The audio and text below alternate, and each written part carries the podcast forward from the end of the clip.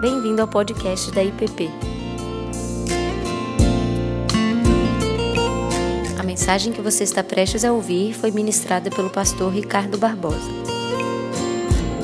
No domingo passado, nós iniciamos essa série de meditações sobre a jornada, a saga de Abraão e Sara.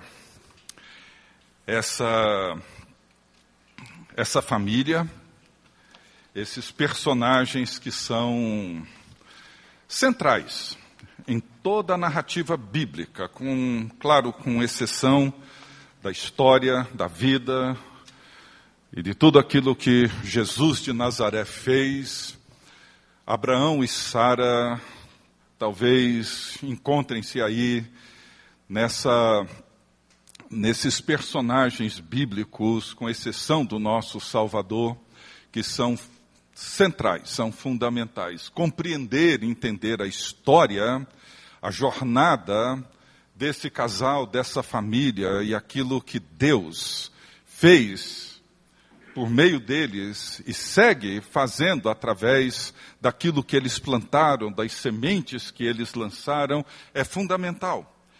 É, é uma história que diz respeito não apenas a Abraão, Sara e a sua família, mas é uma história que diz respeito a mim e a minha família, diz respeito a você e a sua família, diz respeito a todas as famílias aqui, em todos os lugares e em todo o tempo.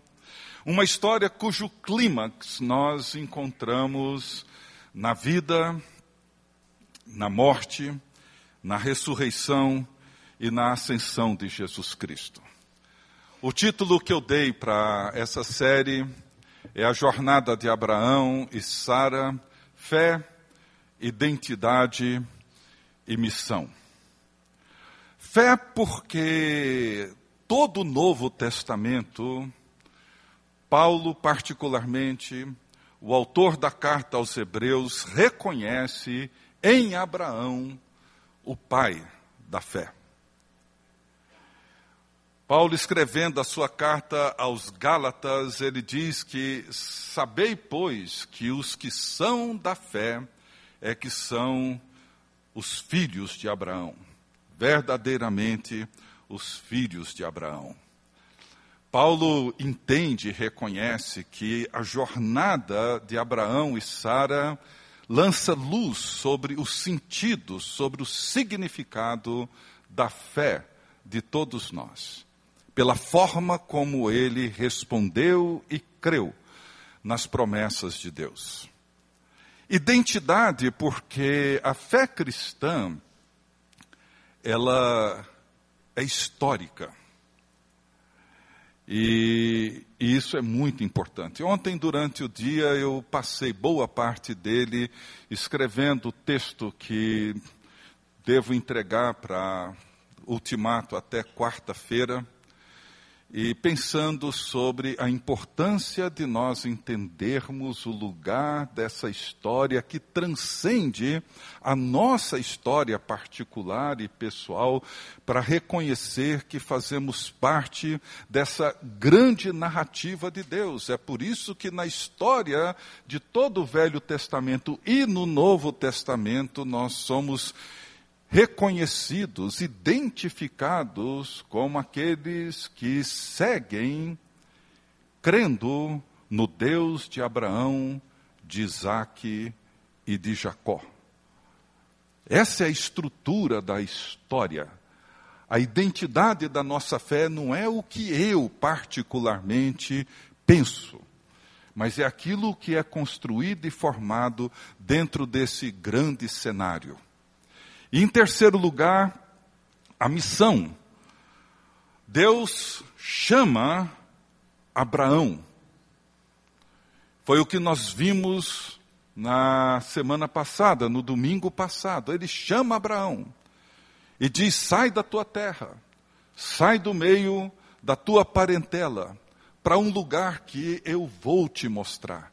E o chamado de Deus para Abraão, que permanece sendo o chamado para todo o povo de Deus em toda a história, tanto no Velho quanto no Novo Testamento, permanece o mesmo. É por isso que Mateus, quando inicia o seu evangelho trazendo a genealogia de Jesus Cristo, ele diz: Esta é a genealogia de Jesus, filho de Davi, filho de Abraão. Jesus ele veio cumprir aquilo para o qual Abraão foi chamado.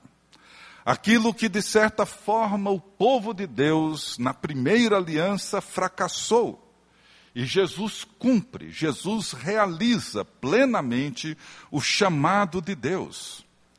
O chamado para Abraão é um chamado para todos nós. Se nós não entendermos o chamado de Abraão, nós nunca entenderemos o que significa para mim e para você sermos chamados por Deus. Abraão não foi chamado por Deus para exercer uma profissão ou ter uma determinada ocupação. Ele foi chamado por Deus para ser povo de Deus. A promessa de Deus era para que, através de Abraão e da sua família, e das famílias que surgissem após esse chamado, todas as famílias da terra fossem abençoadas. Eu te abençoarei, farei de ti um povo numeroso, e te abençoarei e você irá, juntamente com esse povo, abençoar todas as famílias da terra, trazer a bênção de Deus para todas as famílias da terra, trazer a salvação de Deus para todos os povos, etnias, para todas as pessoas e famílias, é o tema de toda a Bíblia, de toda a Escritura. E Abraão e Sara saem da sua terra natal de Ur dos Caldeus, hoje no sul do Iraque, e vão até Arã, que seria hoje na Turquia, onde ele recebe esse chamado de Deus, e aí seguem descendo para o sul em direção a Canaã. A fé para a qual Deus nos chama, ela envolve sempre uma jornada. Envolve esse percurso envolve esse longo caminho. Como diria o reverendo Peterson num dos seus livros, é uma longa jornada com uma mesma obediência. No domingo passado eu terminei dizendo que todo chamado pessoal, ele tem implicações globais. Ela diz respeito a tudo aquilo que envolve a nossa vida e tudo o que nós fazemos e todas as decisões que nós tomamos têm implicações que vão para muito além de tudo aquilo que nós podemos imaginar. O nosso mundo, que tornou-se um mundo muito reduzido, que se encolheu numa perspectiva muito mínima do individualismo narcisista de cada um de nós, muitas vezes faz com que nós pensemos que as nossas decisões pessoais, particulares, etc., dizem respeito apenas a nós. Não, isso não é verdade. Não é verdade. Tudo que você faz, todas as decisões que você toma, todas as escolhas que você faz, têm implicações globais e eternas. Elas vão para muito além de tudo que você pode imaginar. É por isso que a fé, ela nunca é vista apenas nos grandes eventos, nos grandes momentos. Nós temos na jornada de Abraão, e nós veremos isso, inclusive hoje, que temos que existem episódios eloquentes na vida de Abraão. Um deles está em Gênesis 12, que lemos no domingo passado. O seu chamado, não sabemos como Deus o chamou, se foi através de alguma visão, de algum sonho, de alguma experiência transcendente, nós não sabemos. Sabemos que por alguma razão Deus comunica a Abraão e o chama para deixar sua terra, deixar o lugar da segurança, o lugar da sua estabilidade, o lugar onde ele conhecia, para o lugar que ele não conhecia, da insegurança, da não estabilidade. E nós temos no capítulo 22 o grande evento na jornada de Abraão, que é o momento em que Deus pede o seu filho Isaque em sacrifício. Uma história difícil para qualquer um de nós entender. Momentos onde Abraão demonstra uma fé extraordinária, algo incomparável. Mas entre um evento eloquente como o de Gênesis 22, um evento marcante como o de Gênesis 12, nós temos outros momentos na vida de Abraão que envolvem esses altos e baixos, como acontece na vida de todos nós. E quando eu leio, eu dou graças a Deus que nossos, os nossos heróis da fé nunca foram tão heróis quanto muitas vezes a gente imagina. E eu queria convidá-los então a abrirem comigo suas Bíblias em Gênesis capítulo 12, e nós vamos ler a partir do verso 4 até 13 no capítulo 4. Gênesis 12, 4 até 13, 4. Aqueles que puderem, os convido a colocarem-se de pé para a leitura da palavra de Deus, Gênesis 12, começando no verso 4 até o capítulo 13, versículo 4. Partiu, pois, Abrão como lhe ordenara o Senhor, e Ló foi com ele. Tinha Abrão setenta e cinco anos quando saiu de Arã. Levou Abrão consigo a Sarai, sua mulher, e a Ló, filho de seu irmão, e todos os bens que haviam adquirido, e as pessoas que lhe acresceram em Arã, partiram para a terra de Canaã e lá chegaram. Atravessou Abrão a terra até Siquém, até o carvalho de Moré. Nesse tempo os cananeus habitavam essa terra. Apareceu o Senhor a Abrão e lhe disse: Darei à tua descendência essa terra. Ali edificou Abrão um altar ao Senhor que lhe aparecera. Passando dali para o monte ao oriente de Betel, armou a sua tenda, ficando Betel ao ocidente e Ai ao oriente, e ali edificou um altar ao Senhor e invocou o nome do Senhor. Depois seguiu Abrão dali, indo sempre para o Negueb. Havia fome naquela terra.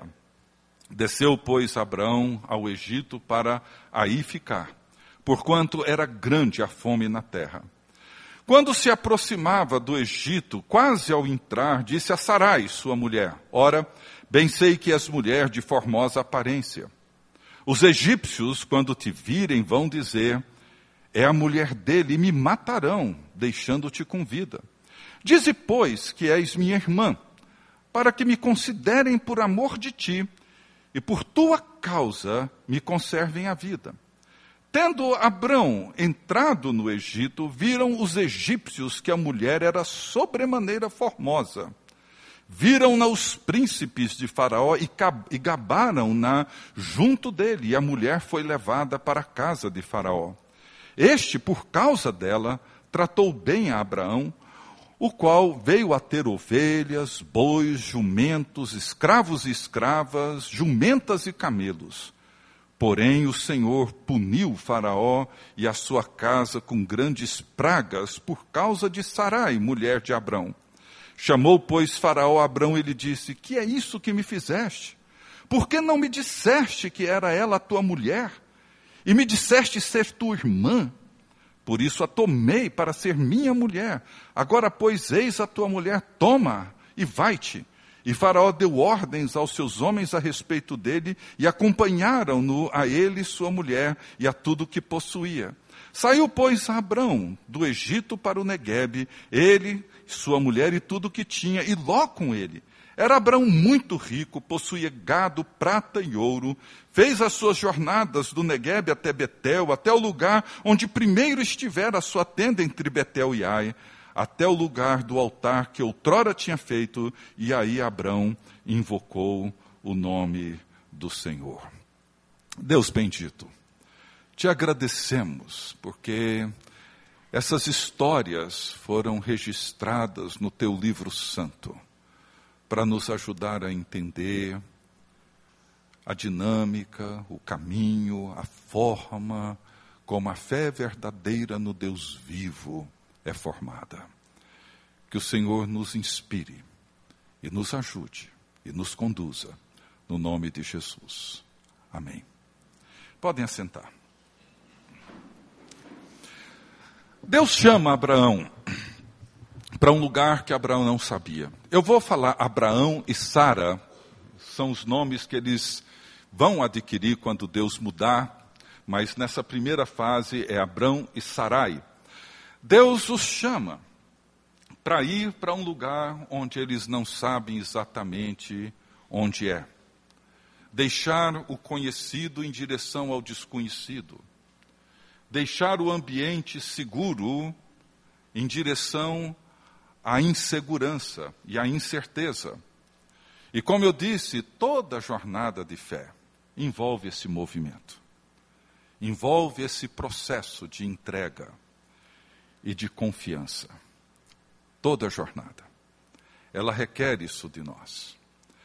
Todo chamado de Deus envolve deixar e ir, envolve sair e caminhar, envolve deixar um jeito de ser, um jeito de pensar, para seguir adiante e adquirir um novo jeito de ser, um novo jeito de pensar. Toda jornada de fé envolve isso. E depois de uma longa viagem, Abraão chega com toda a sua comitiva em Siquém, na terra de Canaã. E ali o Senhor se revela mais uma vez a Abraão, dizendo que aquela era a terra que ele havia prometido. Abraão edifica ali um altar ao Senhor e logo depois ele invoca, é onde aparece pela primeira vez que Abraão, que Abraão invoca o nome do Senhor. E ele segue a sua jornada mais para o sul em direção ao Negueb. Nessa narrativa, Abraão e toda a sua a sua família e toda a sua comitiva, eles se deparam com dois problemas que não estavam previstos nessa jornada. E graças a Deus é que essas histórias também aparecem. Não é só Abraão com Isaac obedecendo a Deus contra todas as expectativas, não é só esse homem de fé que larga tudo para seguir em direção àquilo que Deus o chamava, mas é também esse homem que, diante da fome, quando ele chega nessa região e havia ali grande fome, Abraão tem que tomar uma decisão. O chamado de Deus nunca nos oferece a garantia de que tudo vai dar certo. Nunca. Quando Deus nos chama, quando Jesus nos chama para segui-lo, nós não temos a garantia de que tudo vai caminhar perfeitamente bem. Situações não previstas, problemas não conhecidos, não imaginados, eles surgirão. E temos que tomar decisões. E não temos nenhum script, não temos nenhuma fórmula para tomar a decisão certa. Muitas vezes nós vivemos tomando decisões que nem sempre são as decisões mais acertadas. E é comum entre nós ouvirmos pessoas dizendo que quando as coisas não estão funcionando bem, quando uma situação imprevisível surge, quando um fato não esperado acontece e quando nós nos vemos muitas vezes desesperados diante de situações complexas, algumas pessoas aparecem para dizer que nós não estamos no centro da vontade de Deus. Uma bobagem. Que falam sem pensar. O que acontece geralmente é o oposto. Normalmente, muitas coisas dão errado. Aquele trabalho que nós imaginamos que seria duradouro, pode não ser. E aquela saúde que nós imaginávamos que duraria para a vida inteira, pode de repente ser interrompida por um diagnóstico trágico. Aquele relacionamento que nós colocamos tanta confiança e tanta esperança, pode ser que no meio do caminho ele enfrente conflitos, dificuldades. E muitas vezes nós não sabemos o que fazer. O que, que Abraão deveria fazer diante da grande fome com que ele e todo o seu grupo se depararam quando estavam a caminho do Negueb? Ficar ali? e dizer: Deus nos chamou, essa é a terra que Deus nos prometeu. Se existe problema aqui, e se há fome, vamos ficar, porque Deus vai nos sustentar. Esse é o lugar para o qual Ele nos chamou, é aqui que nós temos que ficar. Era isso que ele deveria fazer? Não sei. A decisão que ele toma é seguir mais ao sul, em direção ao Egito. E é o que ele faz. E aí vem o segundo problema.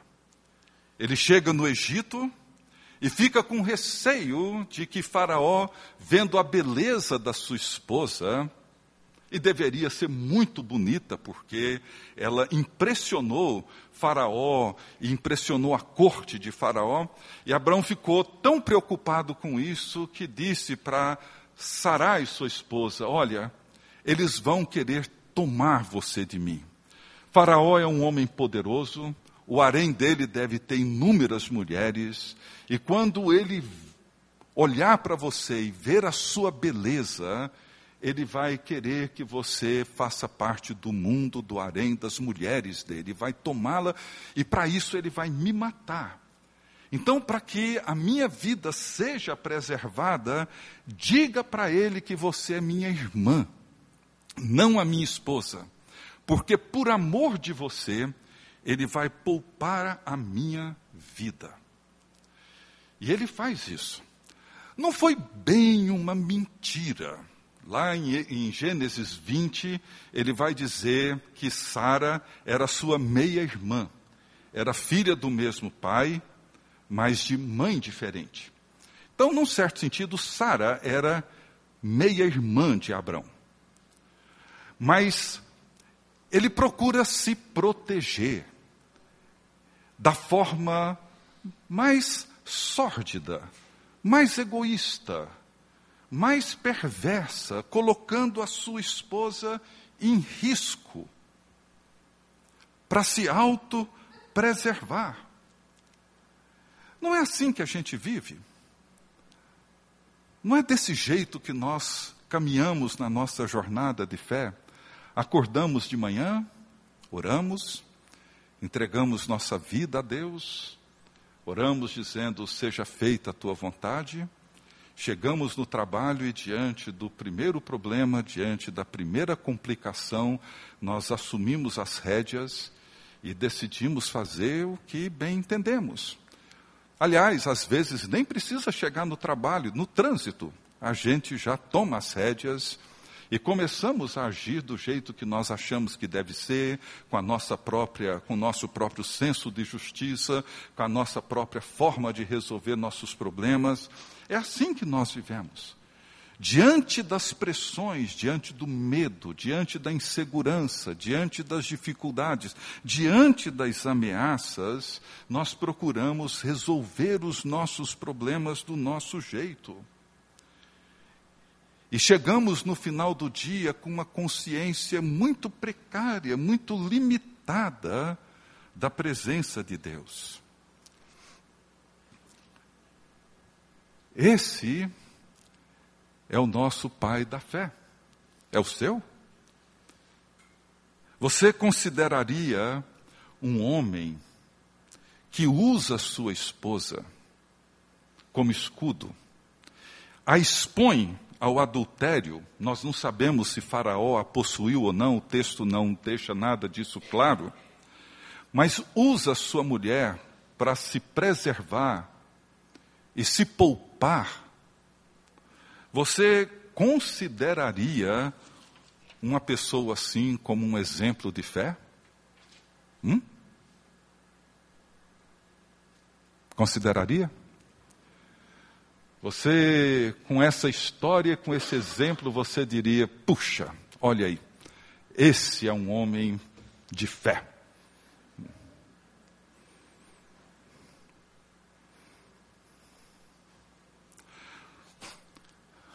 Esse é o problema.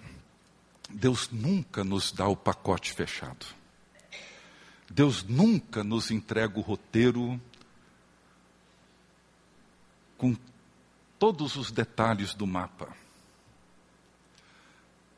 A nossa jornada de fé, nós nunca temos todas as respostas para todas as dúvidas, nunca temos os meios para enfrentar todos os problemas. Mas eles surgem, as dificuldades aparecem, decisões precisam ser tomadas, escolhas precisam ser feitas. E muitas vezes debaixo de grande pressão, fome, morte, prisão, insegurança.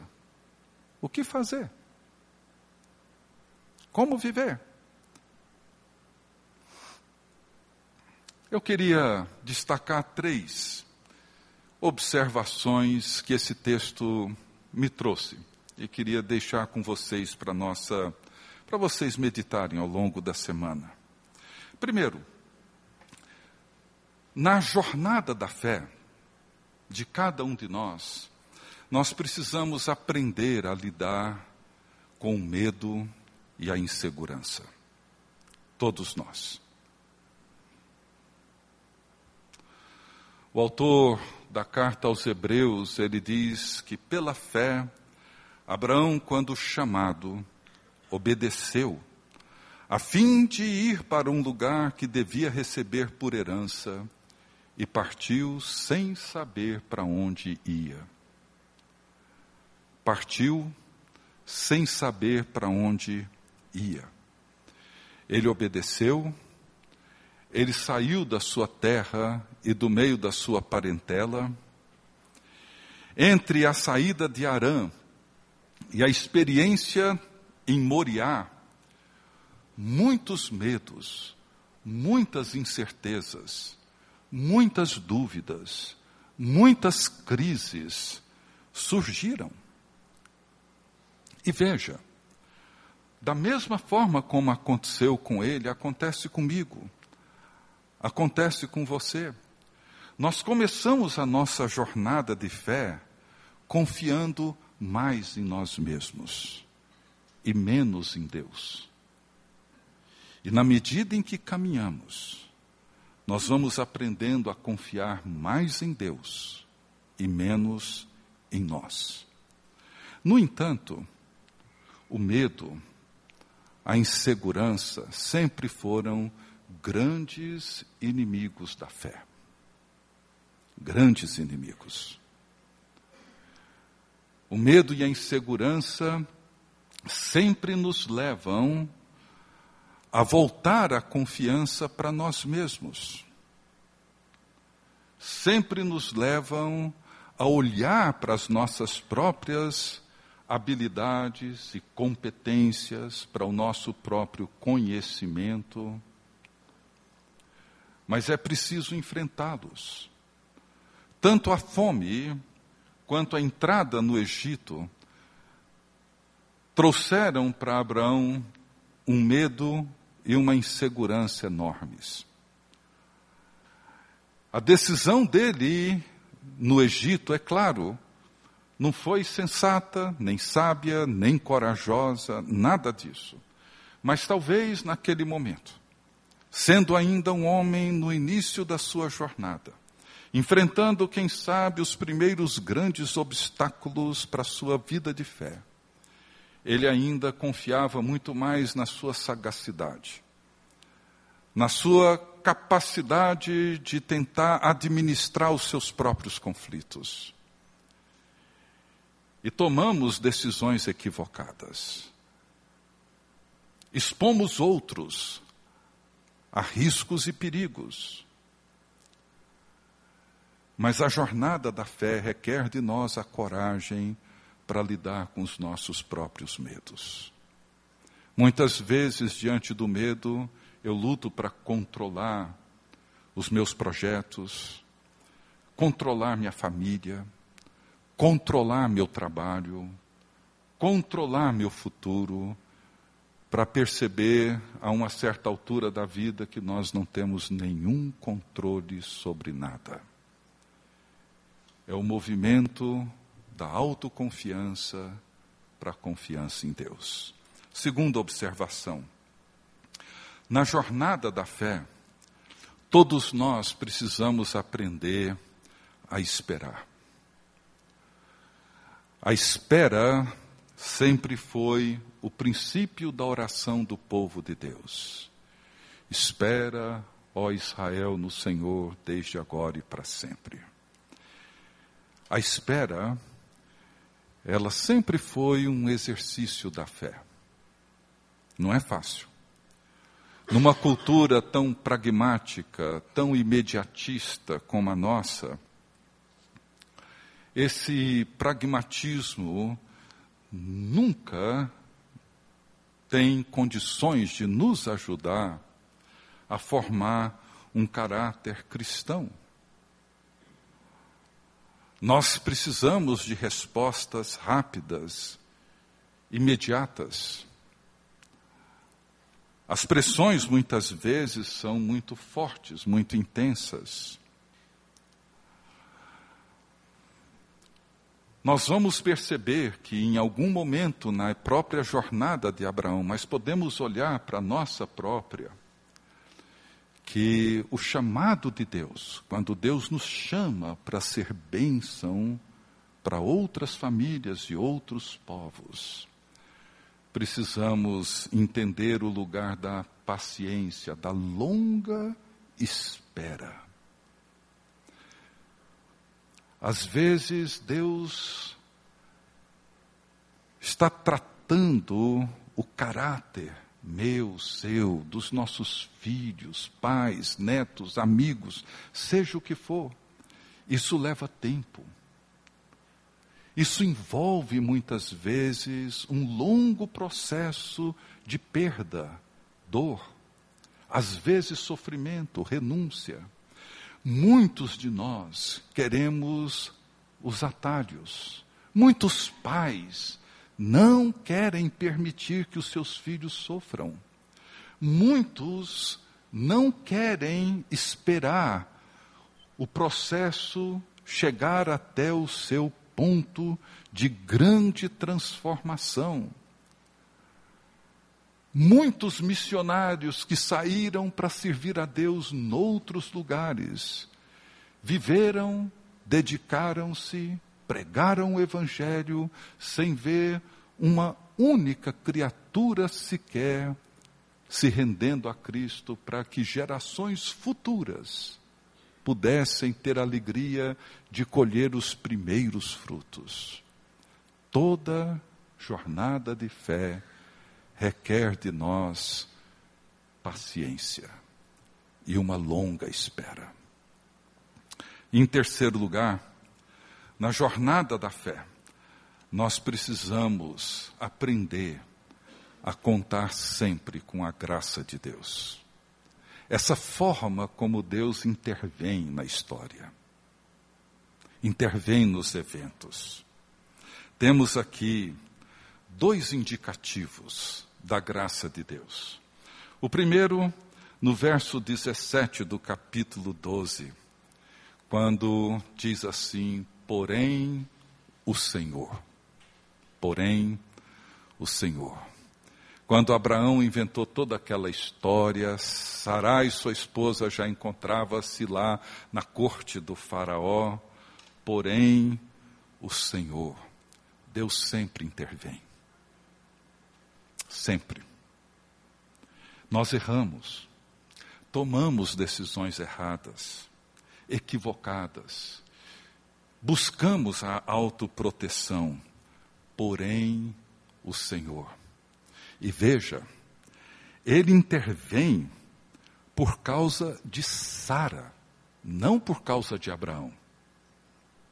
Queria ouvir um amém das mulheres. Obrigado.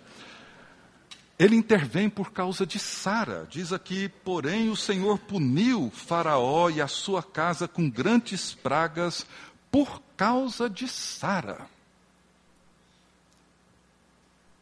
Deus intervém para cumprir com seus propósitos, para proteger Sara, para realizar o seu propósito na vida dessa família. Faraó um imperador pagão é mais sensível ao que Deus está fazendo do que o próprio Abraão. E ele reconhece o erro, ele chama Abraão, dá um esculacho em Abraão e manda deportar Abraão do Egito, expulsa Abraão do Egito. Ou seja, Deus usa um pagão para mandar Abraão de volta para onde ele nunca deveria ter saído a graça de Deus intervém por meios que a gente nunca imagina. Não esqueçam isso. E o segundo indicativo da graça, nos versos 3 e 4 do capítulo 13, diz que Abraão então volta onde primeiro estivera a sua tenda entre Betel e Ai, até ao lugar do altar que outrora tinha feito, e ali ele invoca o Senhor. Olha que processo bonito. Isso leva tempo, é doloroso, é difícil, mas muitas vezes a única forma de retomarmos o chamado de Deus é voltarmos para onde a gente deveria ter ficado. É de lá que as coisas vão começar tudo novamente. E ali, onde Abraão primeiro havia erguido um altar, onde ele primeiro havia invocado o nome do Senhor, ele volta exatamente para o ponto do altar. E ali novamente ele invoca o nome de Deus. A graça de Deus, ela sempre aponta o caminho de volta. Eu queria terminar dizendo que nós, todos nós, como Abraão e Sara, somos chamados por Deus, não para uma profissão, não para uma ocupação. Somos chamados por Deus para sermos povo de Deus. Somos chamados por Deus para pensar de um jeito andar de um jeito, viver de um jeito, que é o jeito do povo de Deus. Nos relacionar de um jeito e fazer as coisas de um jeito, que é o jeito do povo de Deus. E isso envolve, antes de mais nada, abençoar outros. Com muita frequência nós preferimos ficar, ao invés de ir. Nós preferimos pensar em nós mesmos antes de pensar nos outros. Nós preferimos confiar em nós mesmos antes de confiar em Deus. E o pior, preferimos correr atrás de bênçãos para nós mesmos sem nos preocupar em abençoar os outros. A jornada da fé é o longo caminho da autoconfiança, para a confiança em Deus. É o longo caminho que nos leva da busca pela nossa segurança para nos sentirmos seguros em Deus. É o longo caminho que nos move do desejo de sermos abençoados para a alegria de abençoar outras pessoas. Esse é o movimento. E que Deus nos ajude a viver pela fé, na longa jornada de cada um de nós. Vamos nos colocar de pé e vamos orar e cantar esse hino, um hino bem conhecido. Pai querido, nós te agradecemos por essa história de Abraão e porque nem sempre na vida de cada um de nós as coisas correm do jeito que gostaríamos. Os eventos muitas vezes nos surpreendem. Vivemos, às vezes, em meio a grandes pressões. Vivemos, ó Deus, muitas vezes tomados pelo medo e pela insegurança. E muitas vezes tomamos decisões estúpidas, agimos de forma imatura, infantil. Mas queremos, ó Deus, seguir e queremos ver a tua graça levando-nos de volta para o caminho de onde nunca deveríamos ter saído dele. Abençoa-nos, ó Deus, e ajude-nos. É o que nós te pedimos no nome de Jesus. Amém. Você acabou de ouvir o podcast da IPP. Para saber mais, acesse nossa página em www.ippdf.com.br.